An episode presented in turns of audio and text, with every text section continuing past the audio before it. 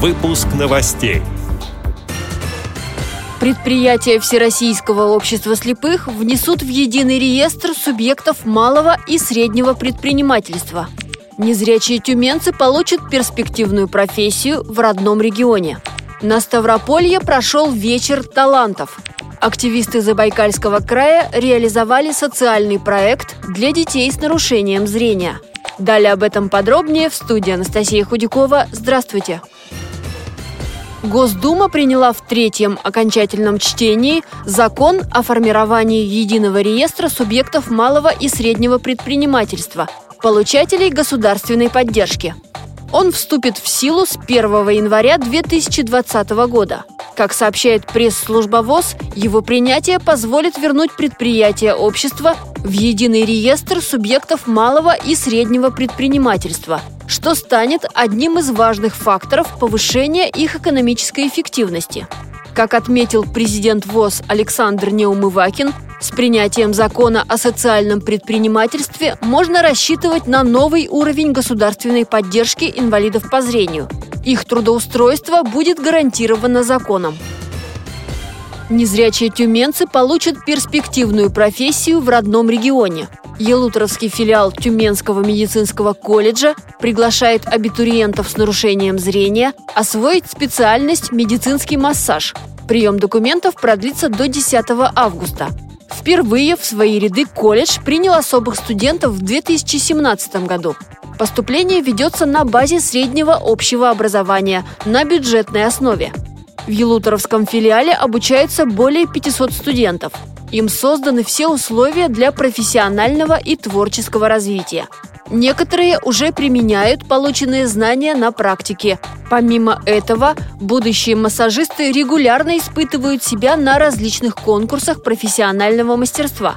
Только за последние полгода ребята достойно показали себя на чемпионате России по массажу среди инвалидов по зрению и международном состязании Wellness Beauty Fest – Ранее, чтобы получить профессию массажиста, слепые и слабовидящие жители региона выезжали в Екатеринбург и Кисловодск, сообщила корреспондент филиала «Радиовоз» в Тюмени Ирина Алиева.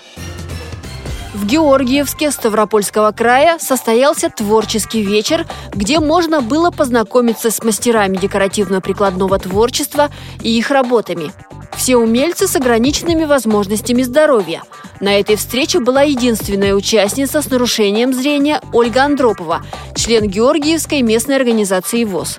Она представила на суд зрителей свои работы в технике оригами. Творческая интеллигенция города на вечере читала стихотворения и исполняла песни. Собрал талантливых людей Алексей Лепский. Он открыл выставку на первом этаже собственного дома. С ним пообщалась наш общественный корреспондент Вероника Филиппова. Года три назад у меня эта идея появилась, я вот ее воплотил в жизнь, решил довести до конца. Это мероприятие у нас посвящено 75-летию Великой Отечественной войны. То есть мы должны уже заранее готовиться к нашей радостной такой победе. Встреча творческих людей, да, потому что мы решили сделать не выставку какую-то, а именно встречу. Это постоянная выставка. На ней можно ознакомиться с изделиями мастеров декоративно-прикладного творчества и приобрести понравившиеся работы. В Забайкальском крае активисты Читинской местной организации ВОЗ завершили работу по гранту. Проект «Увижу мир руками» был задуман для детей, инвалидов по зрению. Для них организовали занятия по ИЗО и арт-терапии и таким образом постарались пробудить у ребят интерес к прикладному творчеству. Дети с радостью поучаствовали во всероссийских конкурсах и стали лауреатами, а также показали свои работы на различных выставках и мастер-классах. Эти и другие новости вы можете найти на сайте Радио ВОЗ. Мы будем рады рассказать о событиях в вашем регионе. Пишите нам по адресу новости собака ру. Всего доброго и до встречи!